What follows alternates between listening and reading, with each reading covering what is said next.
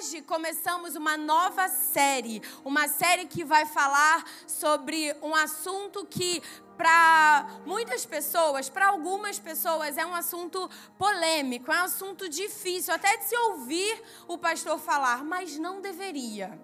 O nome da nossa série é Prática das Primícias. E hoje nós vamos começar fazendo um fundamento, falando sobre, e aí eu vou falar mesmo, assim, vou abrir a boca, vou encher para falar de dinheiro.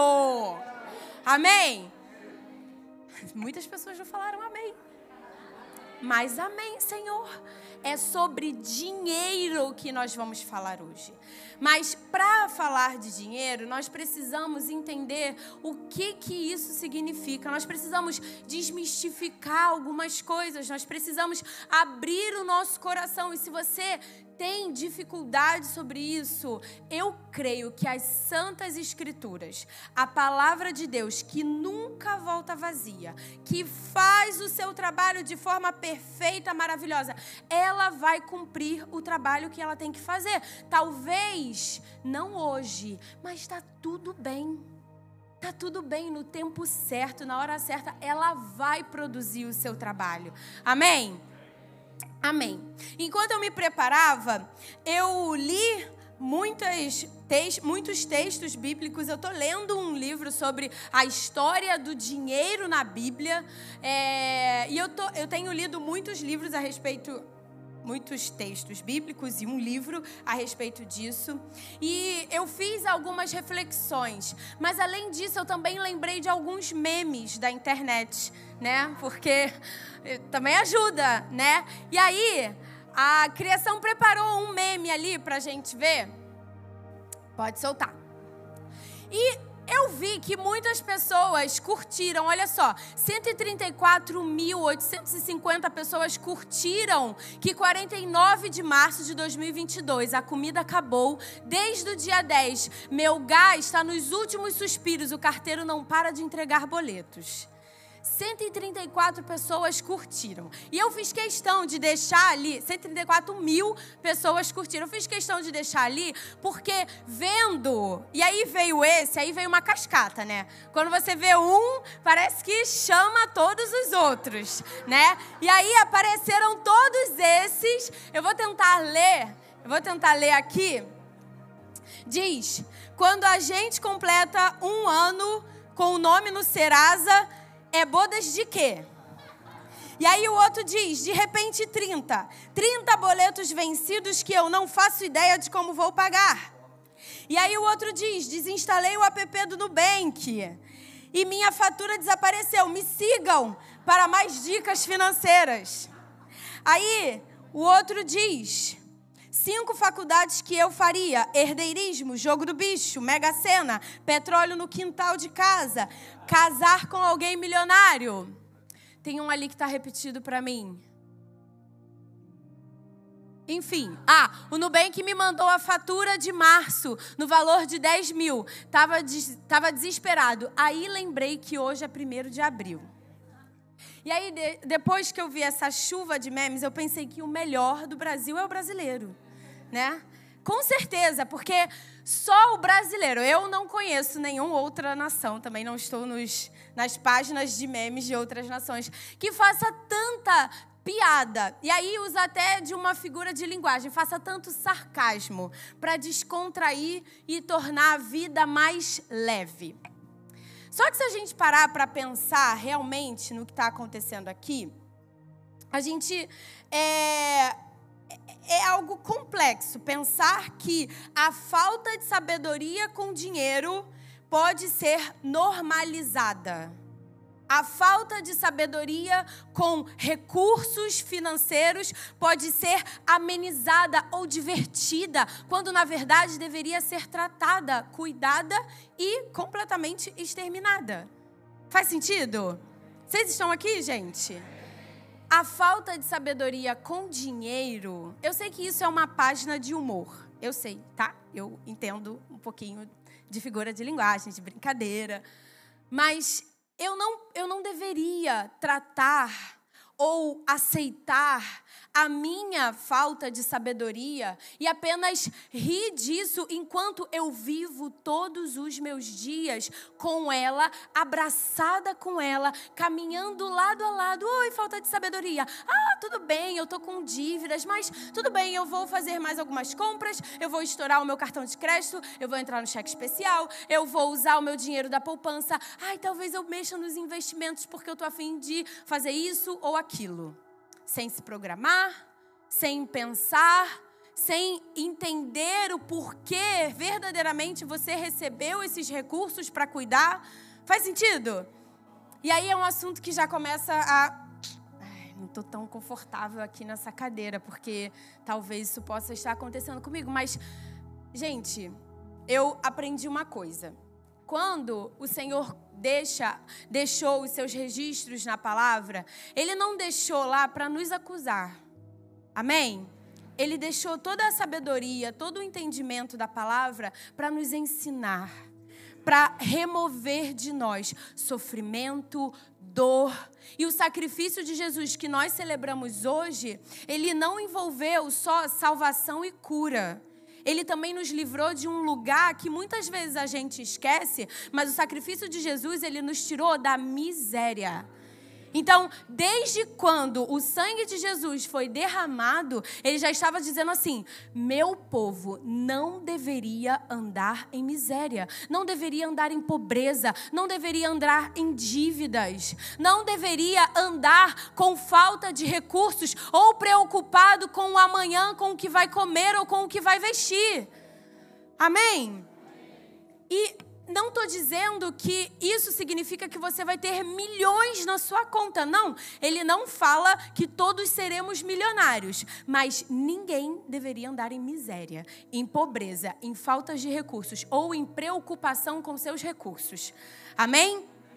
E é sobre essas coisas que nós precisamos aprender e ter o nosso coração aberto, humilde e receptivo para receber do Senhor a palavra que nos ensina, que nos constrói, que nos alivia, que traz refrigério para a alma, que traz refrigério para o nosso sono. Salmos 4 diz que em paz me deito e logo pego no sono. Mas se você se revira na cama porque tem medo do amanhã, hum, a palavra não está acontecendo na sua vida. Então isso deveria ser um motivo para o seu joelho dobrar, para a sua boca começar a confessar coisas novas, confessar novas realidades.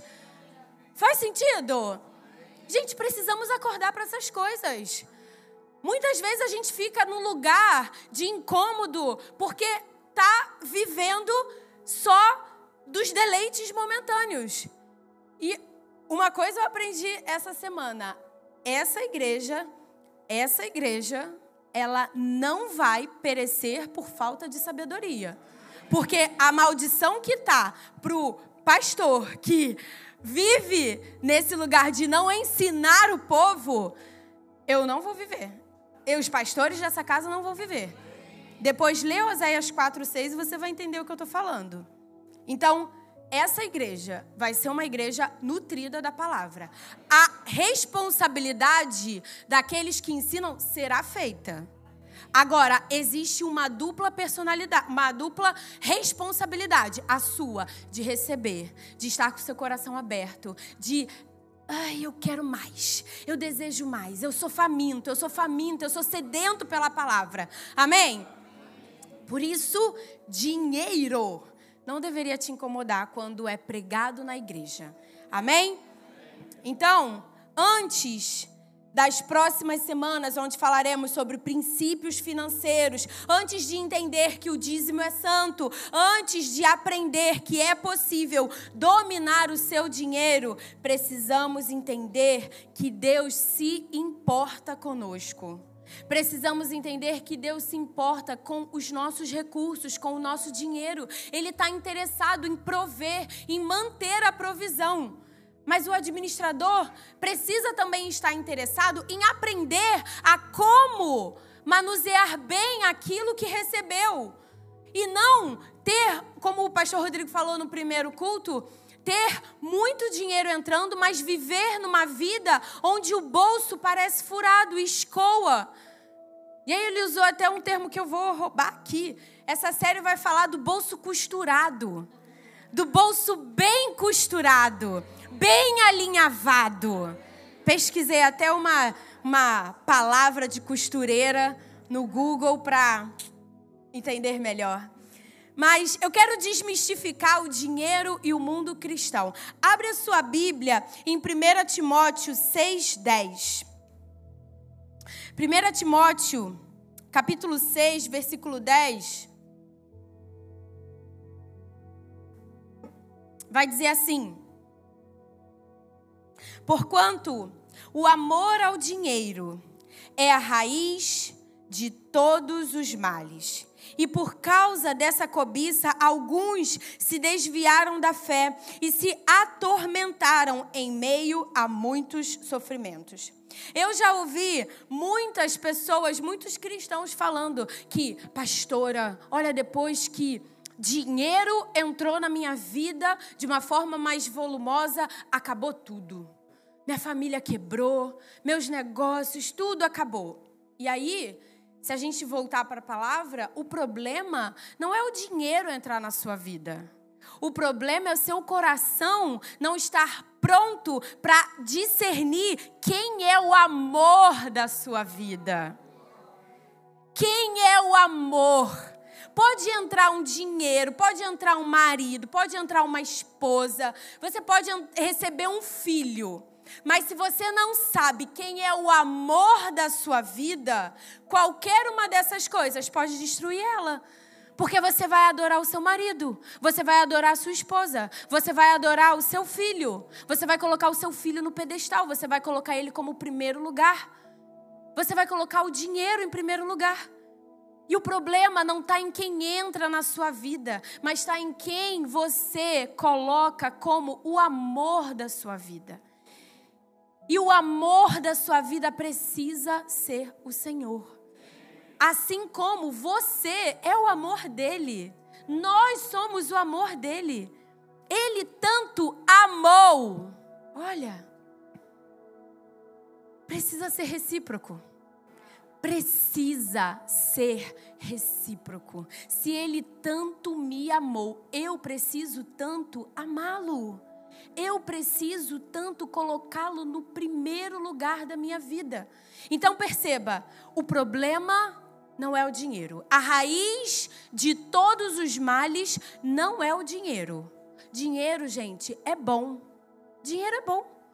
E no dia que eu ouvi essa pessoa falando, eu fiquei refletindo sobre aquilo. Eu falei, Senhor, em nome de Jesus, abre os olhos, abre os olhos dessa pessoa, abre os olhos dessa mulher, abre os olhos da família dessa mulher, para que ela possa entender que o problema não é o dinheiro, é quem é o amor da vida deles. E todos se enganaram dentro de casa. Isso pode acontecer, gente. Pode acontecer. Porque você pode amanhã receber uma herança, herdeirismo lá, uma faculdade que você faça, quem sabe, e tudo mudar. Mas como que você vai reagir a isso? Como que você vai se adaptar a essa nova realidade de grande expansão na sua vida? E eu oro para que, em nome de Jesus, todos tenham a oportunidade de viver, mas tenham um coração certo, posicionado no lugar certo. Então o problema não é o dinheiro, desejar ter uma casa confortável, passear com família, viajar com seus filhos, comprar uma roupa nova. Querido, glória a Deus se você tem essa oportunidade, mas que isso não seja o centro do seu coração, não seja o maior desejo da sua vida. O maior, qual o seu maior sonho? Ai, ter uma casa em Paris. Seria ótimo, eu ia adorar. Ia chamar todo mundo para ir me visitar lá. Fazer missões. Entendeu? Propósito. Tem que ter propósito. Dinheiro sem propósito é amor do mundo. Dinheiro sem propósito se torna amor do mundo. Faz sentido? Se torna paixões. Segunda, segunda João diz que não devemos amar nada que há no mundo e nem no que nele não devemos amar nada o que não devemos amar o mundo e nem o que nele há.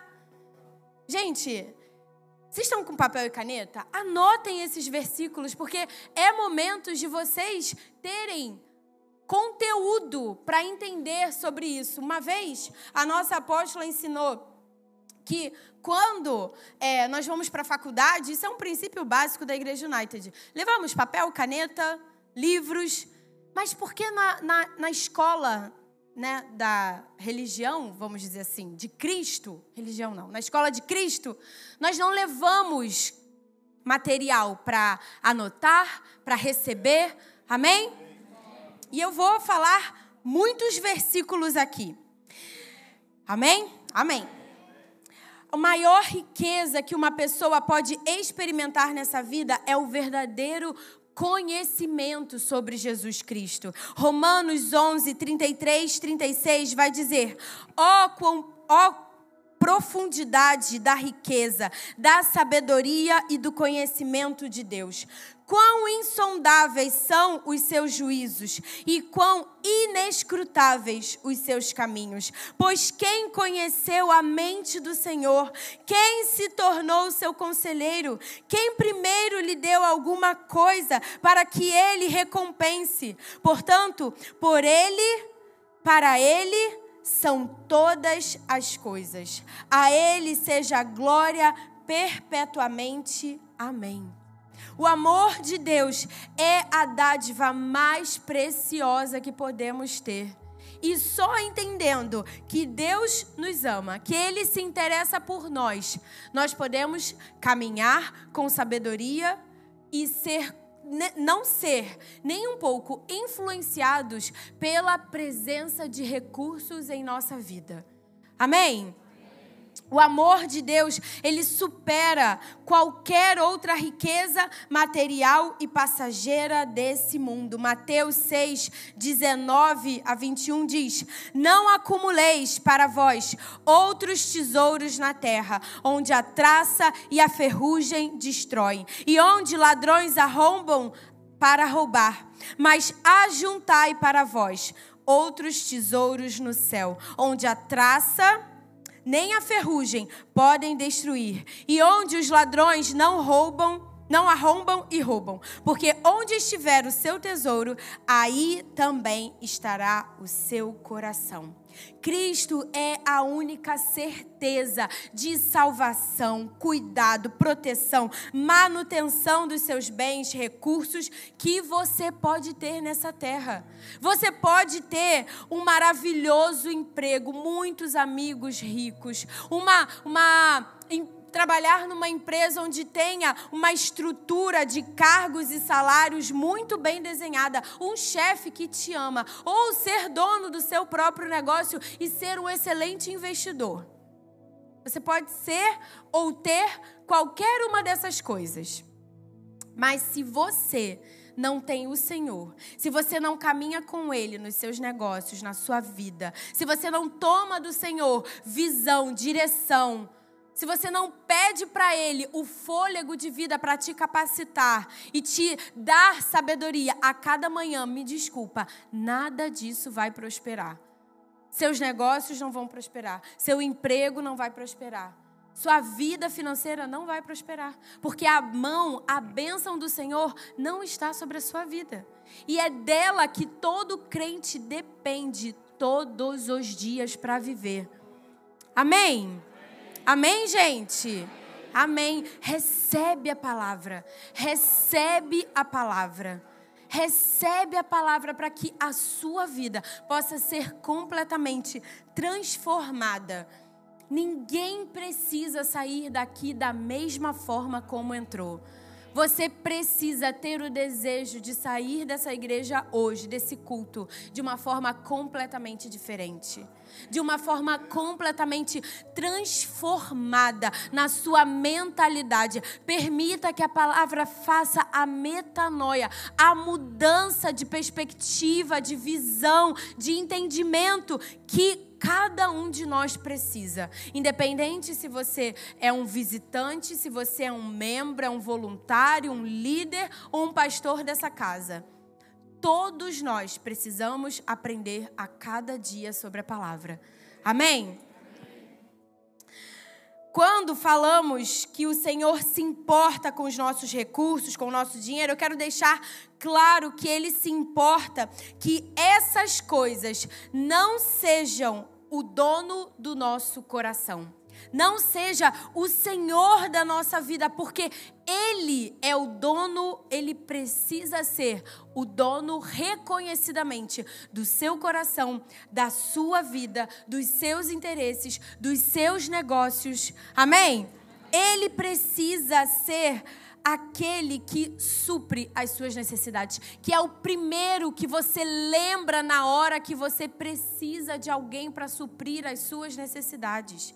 Mateus 6, 26 vai dizer assim: Contemplai as aves do céu, não semeiam, não colhem, nem armazenam em celeiros, contudo, vosso Pai celestial as sustenta. Não tendes vós muito mais valor do que as aves?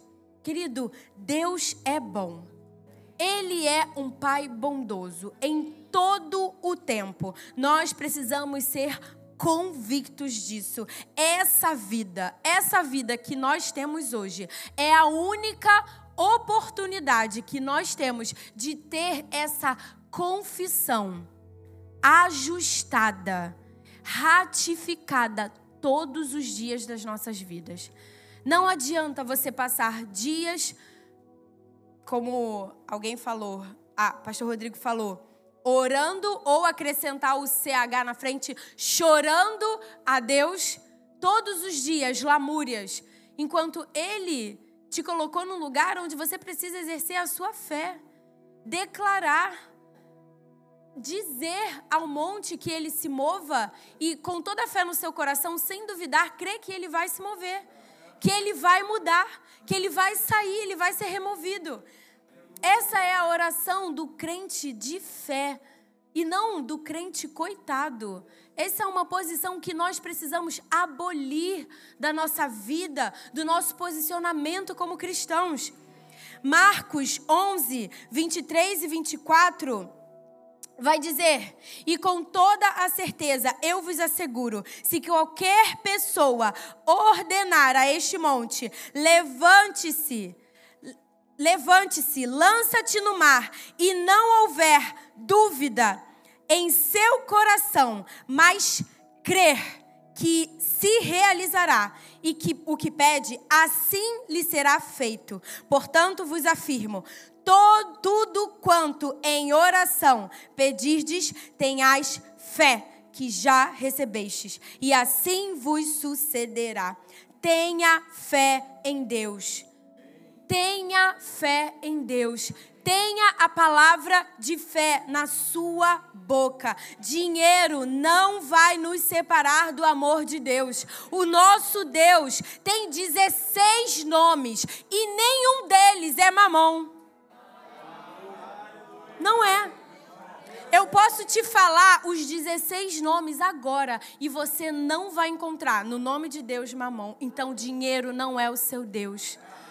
Pelo contrário, o nome de Deus é Jireh, Deus da provisão. O nome de Deus é Jeová Elohim, Deus, do, Deus no controle. Ele também é Jeová Shalom, Deus da paz. Ele também é Jeová Rafá, Deus que cura. Ele também é Jeová Chamá, Deus presente. Ele também é Deus, Jeová Shefatar, o juiz.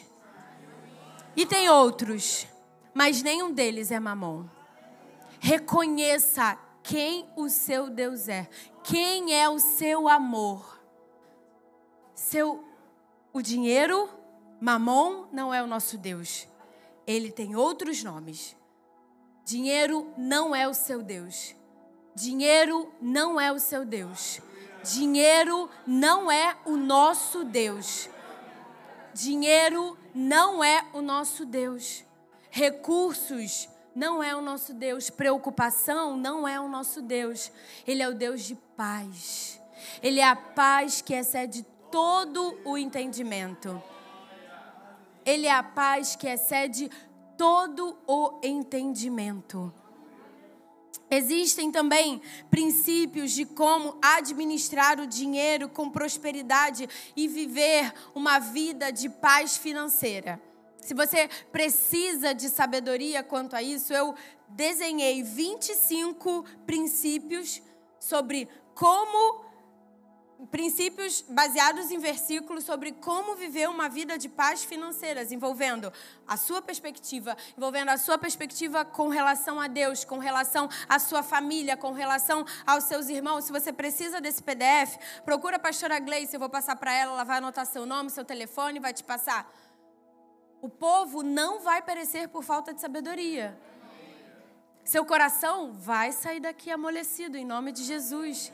Dinheiro não vai ser um grito na sua cara. A palavra dinheiro não vai soar como um grito para você. Gente, dinheiro é bom. Dinheiro é uma bênção do Senhor. E eu oro, Senhor, traz para mim recursos que são necessários, porque eu me comprometo com o Senhor para saber usar. Você tem que saber orar certo. Nós precisamos saber orar certo. Senhor, traz dinheiro para eu ter um novo carro. Amém, tudo bem. Você vai dar carona, né? Não é? É bênção para mim e para todos os que estão ao meu redor. Amém? Senhor, traz para mim uma casa com uma sala bem grande. Vai ter o um grupo lá, né? Um terraço com churrasqueira todo domingo. Vamos lá almoçar. Querido, aprende a orar. Aprenda a orar. Nós vamos falar sobre isso mais para frente. Na nossa escola, nós temos uma aula que fala sobre princípios de oração. Nós precisamos aprender a orar certo, a orar a palavra. Amém? E dentro desse, desses princípios, precisamos aprender a reconhecer Deus em tudo e que tudo vem dele. 1 Crônicas 29, 11 e 12 diz: Ó oh Senhor, tua é a grandeza, o poder, a glória, a vitória e a majestade, porque tudo quanto há no céu e na terra a ti pertence. Ó Senhor, o Rei o reino é teu e tu governas soberano sobre tudo e todos. A riqueza e a honra vêm de ti. Tu dominas sobre todas as coisas. Em tuas mãos residem tudo, toda a força e o poder. E na tua destra a dignidade consola a dignidade, consolo e encorajamento que todo ser humano carece. Tudo vem do Senhor. O vigor para se levantar a cada manhã para ir trabalhar vem do Senhor. A sua inteligência, ela vem do Senhor. E fazendo uma pesquisa, eu estava pesquisando a palavra psique, que é uma das é, palavras usadas para descrever alma e espírito. E essa foi uma descoberta que eu fiz. Mas além disso, o significado, porque psique está atrelado à nossa inteligência, à alma, à mente. Mas fazendo uma pesquisa rápida, psique também significa do grego sopro. Sopro. E o que, que o Senhor fez lá em Gênesis? Ele soprou. Então, a sua inteligência, o seu intelecto não é uma junção das suas vivências, é o sopro de Deus na sua vida. Ele te deu a inteligência. Se você tem pós, doutorado, glória a Deus, mas esse sopro veio do Senhor. E que toda honra e toda glória seja dada a Ele não ao pedaço de papel que você recebeu no final de cinco anos, de três anos, de dez anos. Amém? Amém? Honre a Deus em seus bens. Provérbios 3, 9 e 10. Confie em Deus. Salmos 20, versículo 7 vai falar sobre isso. E não andar ansioso ou preocupado. Filipenses 4, 6 ao 7. Todos esses princípios e versículos devem acender no seu coração uma crença forte que o plano de Deus é perfeito. Ele tem o domínio sobre todas as coisas e o interesse dele é que nós com, aprendamos a confiar nele de todo o nosso coração. Confiar que o Senhor se interessa por você. Confiar que o Senhor se interessa pelas suas necessidades. Confiar que o Senhor se interessa na provisão que você precisa. No céu não existe um depósito de orações não atendidas, querido. O céu não é um lixão. Não tem lixão de oração no céu. Ah, não. Deus falando. Ah, não, hoje eu estou muito ocupado. Bota essa oração aqui no canto. Ah, bota essa outra aqui. Não, não, não todas as suas orações feitas da forma certa, elas sobem aos céus e o Senhor ouve. E Ele tem interesse em ter os ouvidos deles mantido inclinados para você, para você dar a Ele a sua oração, para você entregar a Ele as suas orações.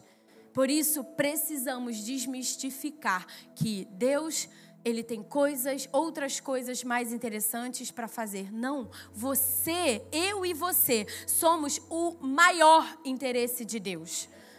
Eu e você somos o maior interesse de Deus quando Ele olha para essa terra. Ele não está interessado nessa bateria, Ele não está achando esse quadro lindo e maravilhoso, a coisa mais perfeita dessa igreja.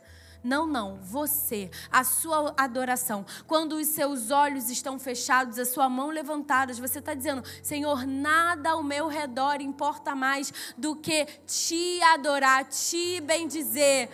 Nada mais importa. Nada mais importa.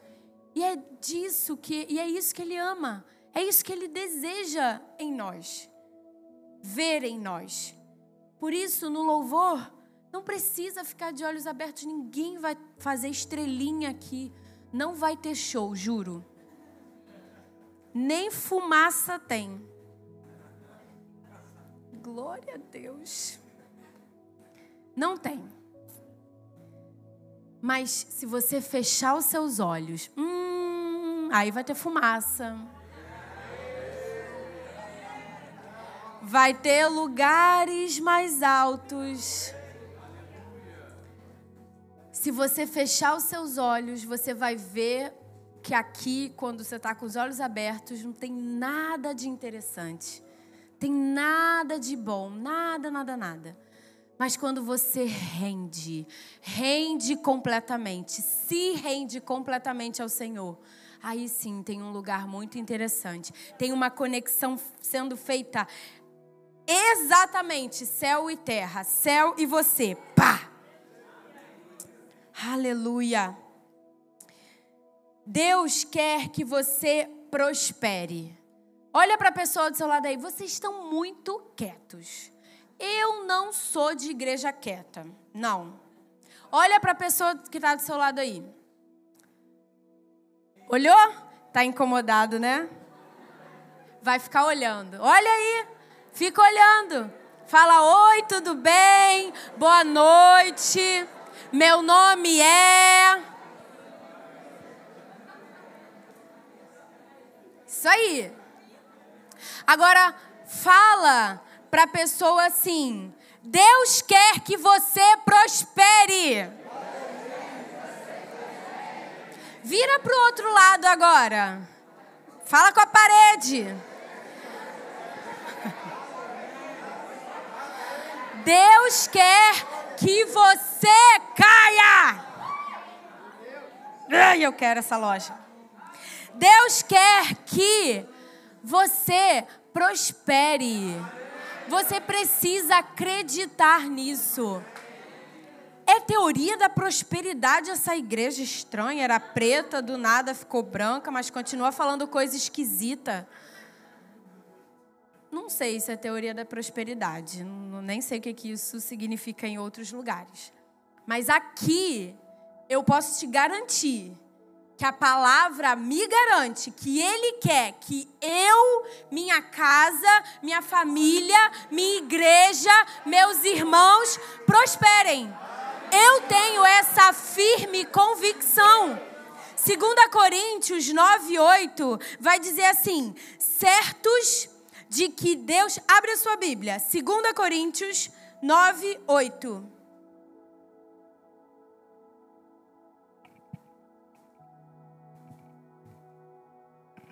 2 Coríntios 9, 8 vai dizer assim: certos de que Deus é poderoso para fazer que toda a graça vos seja acrescentada, a fim de que em todas as áreas, todas as áreas da vida, em todo o tempo, tendo todas as vossas necessidades satisfeitas, transbordeis em boa obra. As riquezas e o dinheiro têm apenas um objetivo: transbordar em toda boa obra, servir ao propósito de Deus, servir a Deus e aos seus propósitos. Essa é a função do motivo, esse é o motivo pelo qual Deus quer que você e eu prospere. Por isso, tenha a ciência de que o dinheiro serve a Deus. O dinheiro serve a Deus. Então, quando a sua casa é suprida, o dinheiro está servindo a Deus.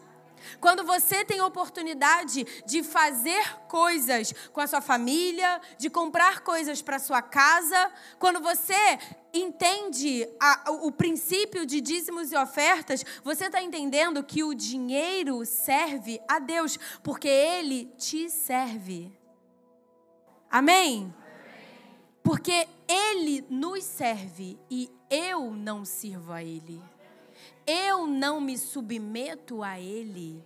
Eu não tenho Ele como o meu Senhor, o dono do meu coração. Mas Ele me serve porque é para que toda boa obra seja cumprida. Por isso, é a vontade de Deus que eu e você sejamos supridos em tudo.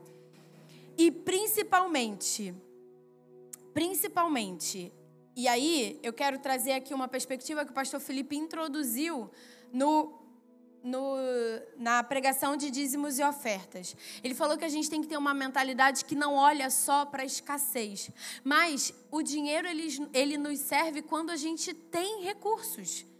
Ele continua, o Senhor deseja continuamente entregar recursos para não só quando há falta, mas também para quando há prosperidade. Não concordam. Não recebem. Querem andar em falta. É isso? Querem andar em falta. Gente, olha, abre a sua Bíblia. E aí eu vou trazer aqui, 1 Reis 3.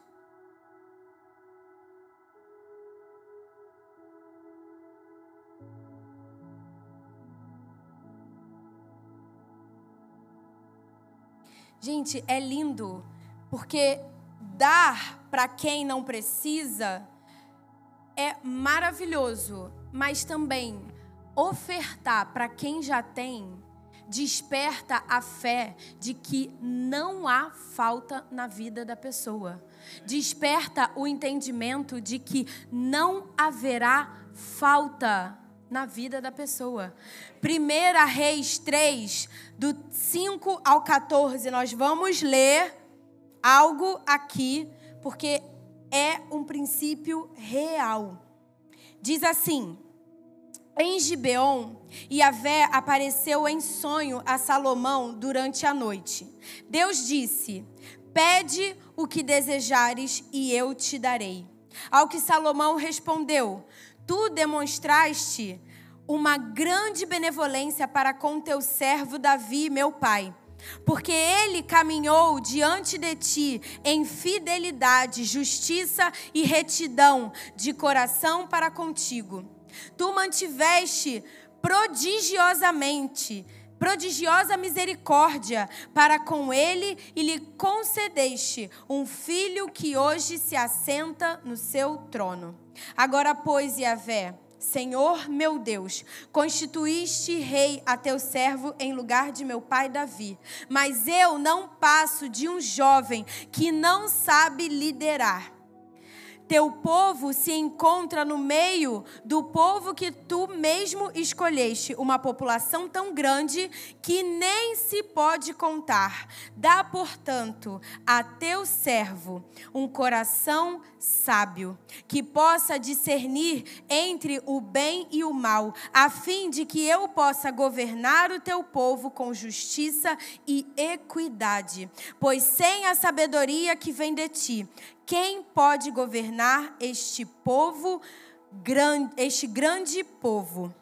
O desejo de Salomão muito agradou ao Senhor. Vamos parar aqui. No versículo 5, está dizendo que o Senhor apareceu a Salomão. Salomão, filho do rei Davi, um rei, um rei rico. Amém? Um rei é rico, certo? Todo mundo concorda? A rainha Elizabeth, ela é rica, não é? Fofó. Vovó é rica, não é? Amém, ela é rica porque ela é uma rainha. Então, a gente está falando aqui de um rei. Um rei rico recebe em sonho a presença de Deus. E ele pergunta: O que você quer? Quem queria trocar de lugar com Salomão? Fala a verdade. Gente, minha mão já está levantada, eu fui a primeira. Deus aparece para ele e fala: O que você quer? Aí, você pensou várias coisas que você queria. Você pensou, eu sei que pensou, eu pensei também. Só que Salomão, ele se vê num lugar onde ele já tem tudo, né? Mas ele ainda assim podia pedir, e a palavra vai falar, ele podia, Senhor, me dá a vida dos meus inimigos, me dá mais recursos, me dá mais isso, me dá mais aquilo, porque eu já tenho, mas me dá mais. Mas ele pede algo que é o princípio do temor ao Senhor. Ele pede, Senhor, me dá sabedoria para cuidar desse povo, não com igualdade, mas ele já começa a sabedoria que ele precisava demonstrando ali, mas com equidade para cuidar de cada um na perspectiva que ele precisa. E aí a palavra diz que o desejo de Salomão muito agradou ao Senhor. Um desejo de fazer da melhor forma possível aquilo que ele foi levantado para fazer. Tá pegando? No seu coração precisa existir um desejo e ser exposto, e ser exposto ao Senhor, esse desejo de fazer da melhor forma aquilo que você foi levantado para fazer. Porque isso é também uma forma de nós demonstrarmos ao Senhor que nos importamos com o amor dele para com as nossas vidas.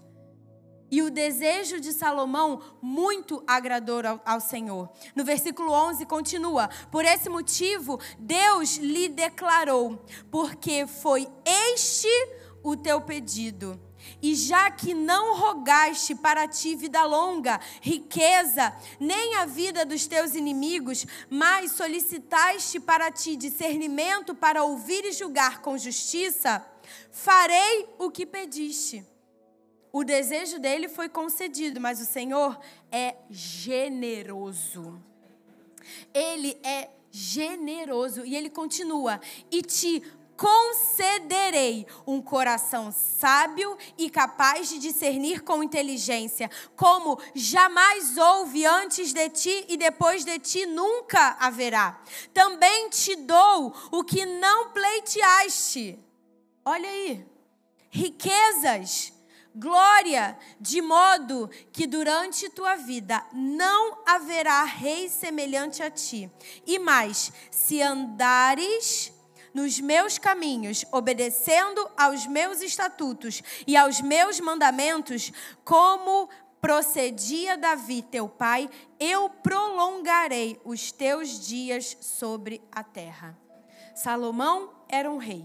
Um rei não é pobre, não é classe média nem baixa, nem média, nem alta, é rico. E ele recebe do Senhor a oportunidade de qualquer desejo ser atendido, ele pede sabedoria. E é acrescentado a ele sabedoria, mas também riqueza. Deus deseja dar riquezas para pessoas ricas, que sabem usar as riquezas, que sabem cuidar daquilo que foi que recebeu do Senhor, que sabe administrar bem. O Senhor deseja, ele tem olhos para todos. O Senhor não exclui o rico, não exclui.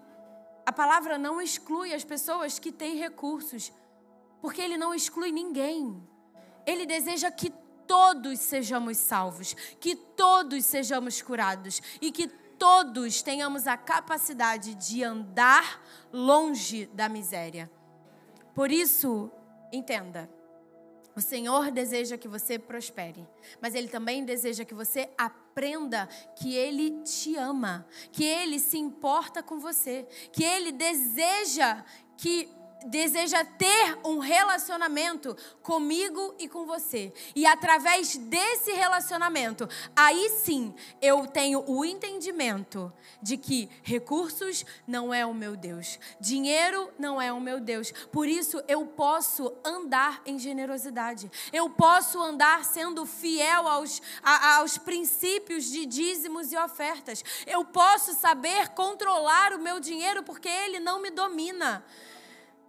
Eu não tenho um, uma loucura e vou comprar a loja inteira. Não, peraí, querida. Aprende a dominar os seus recursos. Aprende a ter propósito, a ter visão. Pera, esse mês tem algumas coisas na igreja que eu quero participar. Então, eu vou ser sábia com os meus recursos. Eu vou ser sábia com as minhas finanças. Pera, eu tenho uma amiga no trabalho que ela está passando alguma necessidade. Amém? Eu vou ajudá-la. Eu vejo um story de alguém que perdeu algo na casa. Glória a Deus que eu tenho recursos para investir na vida dessa pessoa. Gente, é disso que se trata dinheiro. É disso. Não é de um bolso furado. Não é para viver com um bolso furado. A gente já está indo aqui para outras semanas, mas é para entendermos que relacionamento com Deus também vai mover o meu coração para dar para quem tem, mas para quem não tem, mas também para quem tem muitas vezes. Porque é a forma como a fé continua vívida no espírito de todos nós. E aí uma pessoa que talvez tenha pode pensar: "Nossa, mas para que que ele está me dando dinheiro? Ele é mais pobre que eu." Pode acontecer. Mas quando a palavra é expandida no olhar daquela pessoa, hum, ele vive princípios. Ele segue princípios celestiais. Você é diferente. Amém?